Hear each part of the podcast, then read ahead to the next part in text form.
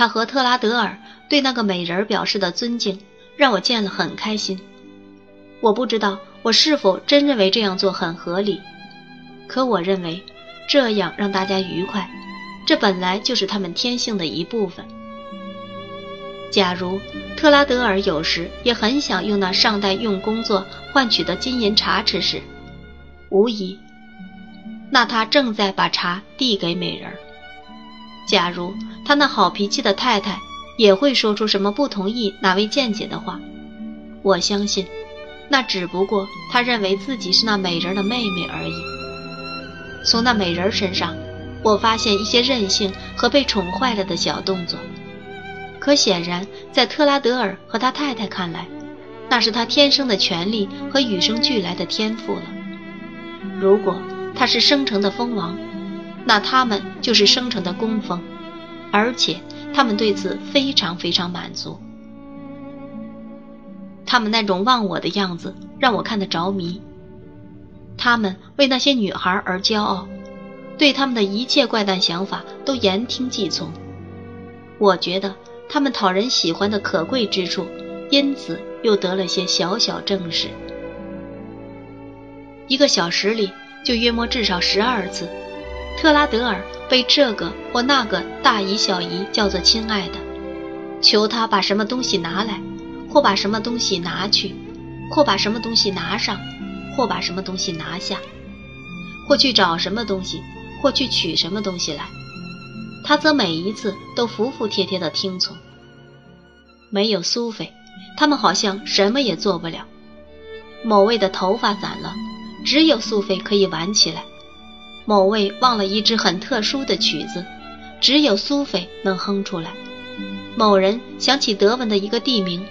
只有苏菲能知道，某人有什么事要写信告诉家里，只有靠苏菲在吃早饭前写。某人的编织手工出了毛病，只有苏菲可以加以改正。在那里，他们是真正的主子，苏菲和特拉德尔悉心伺候他们。以前苏菲照顾过多少孩子，我想象不出来。反正她好像因为能用英语唱各种给孩子听的歌而有名气一样。他按他们所愿，用世上最清晰的声音小声唱出程达的歌曲，于是让我着了迷。最美好的是，尽管不断提出要求，但众姐妹对苏菲和特拉德尔都怀有非常多的爱心和敬意。我起身告辞。特拉德尔准备把我送到咖啡馆去。那时我坚信，我从没看到过一个长一头硬头发或别种头发的脑袋滚过来滚过去的由人亲吻呢。总之，由特拉德尔道了晚安后，我回到了旅馆，在那儿我把那场面回味了好久。就算我看到那老朽的灰院顶层开了一千朵玫瑰。也不可能比得上我见过的那场面的一半，令那儿增辉。想到在身处那枯燥的法律文件代办所和律师事务所中间的德文郡女孩，想到在吸墨粉、羊皮纸、卷尺、浆糊、墨水瓶、便笺、稿纸、法律报告、条令状、布告、诉讼费计算书中的茶、烤面包和童谣，那些能说话的鸟。会唱歌的树和金黄色的水都被带进了灰院。不知怎的，我和特拉德尔别后回到下榻处时，不再为他失望了。我开始想，无论英国的侍者领班怎么看，他还是会一帆风顺、前途无量的。我把椅子拖到咖啡室火炉中的一个的旁边，静静想他的情况。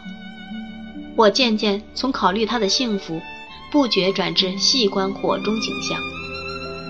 看着那些煤块迸裂变形时，我不禁想起我一生所经的重大起伏和别离。自从三年前离开英国后，我就再没见到煤火了。可我看到过许多木柴的火。当木柴成为灰烬，而与炉底上的灰堆混为一体时，我也常在低落的情绪中想到，我真想自己能死去。这时，我可以认真但并非痛苦地回想过去了，也可以心怀勇气默想未来了。家，就其最好的意义来说，于我已是虚无了。我本应将更深的爱情倾注到她身上，我却称她为我的妹妹。她会结婚，会有新人占据她的爱情，而在她那样做时，她将永远不知道已在我心中成长的那份对她的爱情。这是公道的，我应该为我那鲁莽感情的过失付出代价。我所收获的，正是我播种的。我正在想，在这一点上来说，我的心是否已得到真正的训练？我能不能坚定的忍耐，在他的家里平静的手持他过去在我家平静手持的地位？就在这时，我发现我的目光落在一张脸上，这张脸好像由我对早年生活的记忆而产生的联想那样，从炉火里腾起似的。矮小的奇利普先生，我在本书最早的一章提起我受过他照顾的那个医生，正坐在对角的一处阴影里读报。他这时也老了，不过因为他是一个温和谦卑而又安静的小个子，并不太监老，所以我觉得他那时的样子还和当年他坐在我家客厅里等我出生时的样子一模一样。启利普先生是七年前离开布兰德斯通，从那时起我就再没见过他。他头偏向一边，平静地坐在那里，身旁放了一杯热的尼加斯葡萄酒。他的态度那样谦虚至极，似乎要向报纸道歉，因为他竟斗胆读了它。我走到他坐的地方，说道：“你好吗，契利普先生？”对于出自陌生人意想不到的问候，他非常不安。他慢似条理地答道：“我谢谢你，先生，你太好了，谢谢你，先生。我希望你好。你不记得我了吗？”我说道。“嘿，先生。”启利普先生很谦恭地笑着打量我，一面摇着头。我有点印象，我觉得你有一点面熟，先生。可我实在想不起你的尊姓大名。可是，在我知道那个姓名很久以前，你就知道他了。我接过去说道：“真的吗，先生？”启利普先生说道：“难道我有幸，先生？”结果是呀，我说道。天哪，奇利普先生叫道。可是毫无疑问，从那以后你变了很多吧，先生？大概如此，我说道。得，先生，奇利普先生说道。如果我不得不向你请教尊姓大名，希望你能原谅我吧。我把我的姓名告诉了他，他非常感动，他很郑重地和我握手。与他这动作可不寻常，因为他平时总只把那有点瘟疫的小鱼刀似的手伸出离臀部只一两寸的地方。如果被别人握着，他就表现得很紧张不安，直到他的手抽回，他才真定下心一样。天哪，先生！启利普先生把头歪向一边，端详着我，并说道：“原来是可波菲尔先生，是吗？哦，先生，我相信，如果我刚才能看你更仔细些，我应该认出你。你和你那可怜的父亲十分相像呢，先生。可我，没有能看见自己父亲的幸福。”我说道。当然，先生，奇利普先生用一种令人感到安慰的口气说道：“无论如何，这是令人伤感的。在我们的地方，先生。起利普先生又缓缓摇晃他的小脑袋，说道：“人们对你的名声也不是不知晓的，这里一定很紧张了，先生。”起利普先生用食指敲敲他的前额，说道：“你一定认为这工作很辛苦吧，先生？现在，你们那个地方是哪儿？”我在他不远处坐下后问他道。我住在伯里圣埃德蒙一带，先生。启利普先生说道。启利普太太从他父亲那里继承了那一带的一点产业，我就在那里领了个行医开业执照。我在那里过得很好，你知道了也一定很高兴。我的女儿现在长成高挑的大姑娘了，先生。齐利普先生又摇晃了他的小脑袋一下。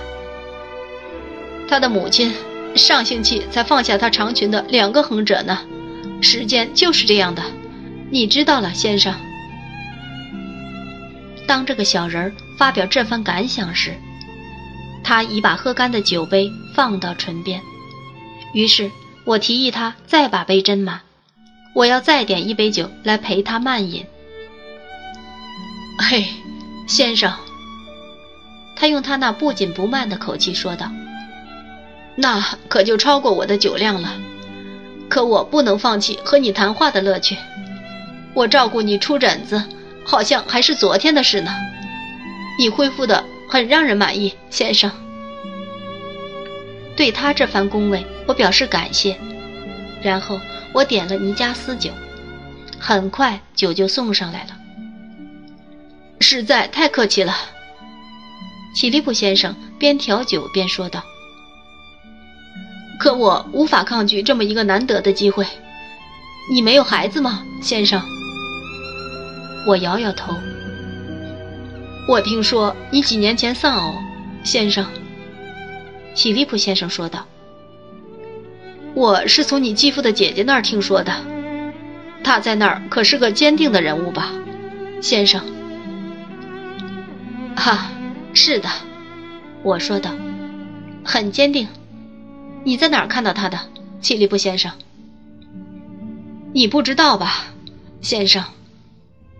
契利普先生仍一脸平静的微笑。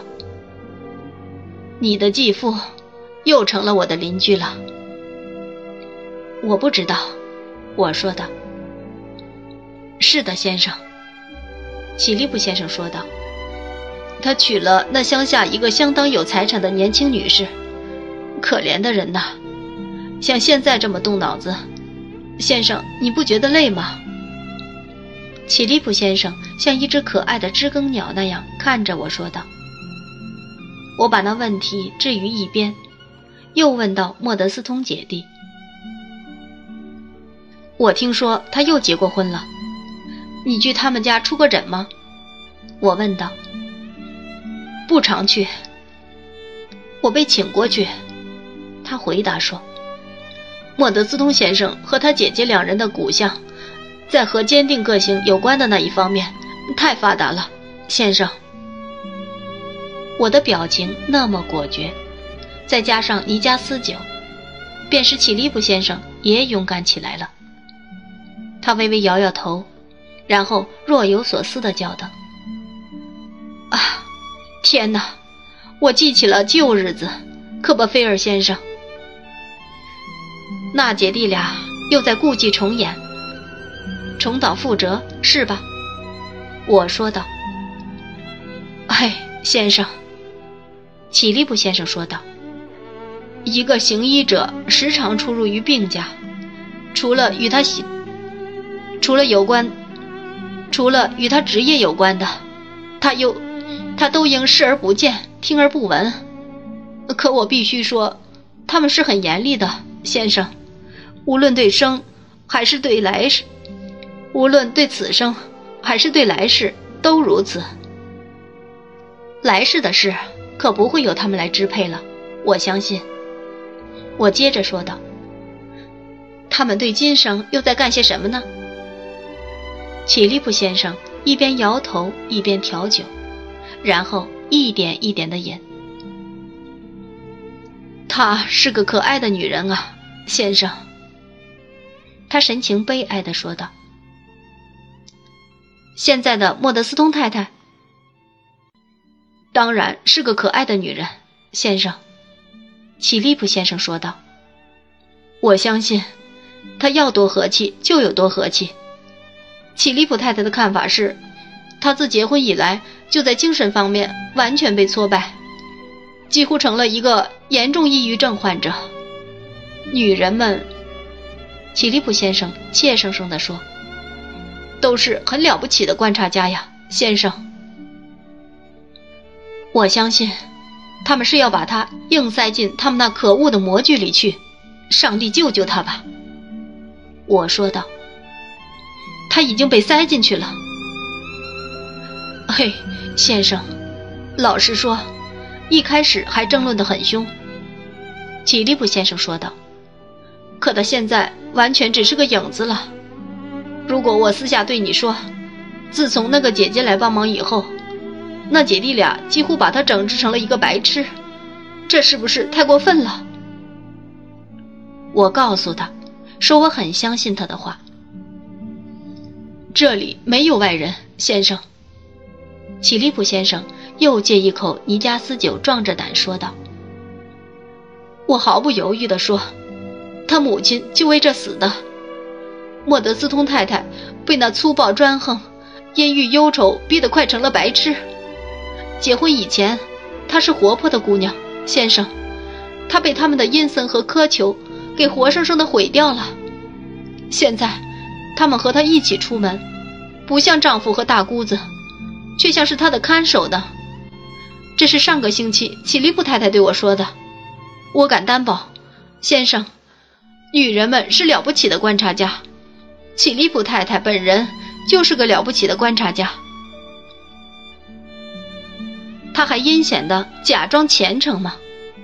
我问道，并把“虔诚”一词和他们联想到一起而害臊。你说对了，先生。”启利普先生说道。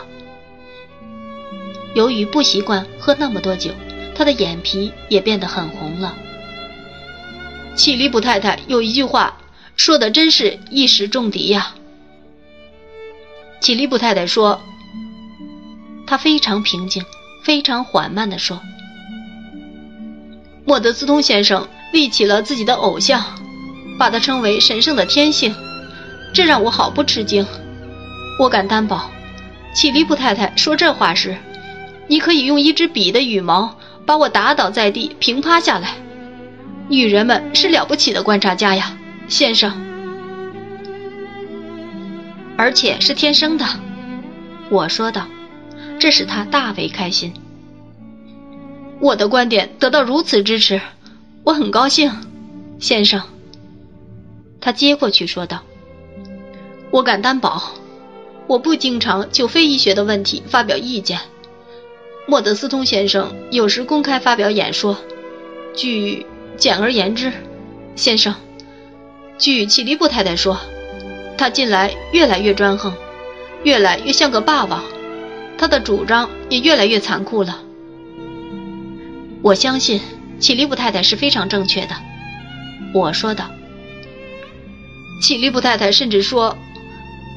这位最谦虚的人受了很大鼓励，又说道：“被那类人错当成他们的宗教的那种东西，不过是他们的坏脾气和傲慢性格的表现方式罢了。”我必须说，先生。他把头柔顺地歪向一边，继续说道：“我不能为莫德斯通先生和小姐在新约全书中找到任何支持，你知道吗？”我也从没找到过，我说道。同时，先生，启利普先生说道，他们很不得人心，因为他们动辄诅咒不喜欢他们的人去下地狱。我们附近下地狱的人就该太多了。不过，据启利布太太说，先生，他们也受到不断的惩罚，因为他们转向自己内部。他们靠他们自己的心来生活，而他们自己的心是很有害的食物。喏，先生，谈谈你那个脑子吧。如果你允许我再回到这个问题上的话，你没使你的脑子太紧张吧，先生？由于起利普先生自己脑子很紧张，又喝了许多尼加斯酒，所以我不费力气就把他的注意力从这个问题转到他自己身上了。在以后的半小时里，他滔滔不绝地谈他自己的事。从他所谈的话里，我得知他这种时候上会院咖啡室，乃为对一个疯狂鉴定委员会证明一个因过度饮酒而发疯的病人的精神状况。我敢保证，先生，他说道，在那种情况下，我很神经衰弱，我受不了威吓，先生。威吓让我失去勇气？你出生的那一夜，那位可怕的小姐所作所为，使我很久才复原呢。你知道吗，科巴菲尔先生？我告诉他，我明天一早就要去看我的姨奶奶，就是我出生那天晚上那条可怕的龙。我还告诉他，她实在是最热情、最优秀的女人之一。如果他多了解她一点，就会知道了。仅仅提到他再和他相见的可能性，就似乎足以让他惊慌了。他苍白无力的淡淡一笑，答道：“他真是这样吗，先生？真的吗？”然后他马上就要了一支蜡烛去就寝了，好像他在任何别的地方都觉得不大安全一样。并不是尼加斯酒使他的脚步有些踉跄，不过。他会觉得他那平静的小脉搏以每分钟多跳了两三下。那是自我姨奶奶失望的那个重要夜间以后，也就是我姨奶奶用帽子打他那时起，就这样了。由于十分疲乏，我也在半夜就睡了。第二天一天是在去多福的马车上过的。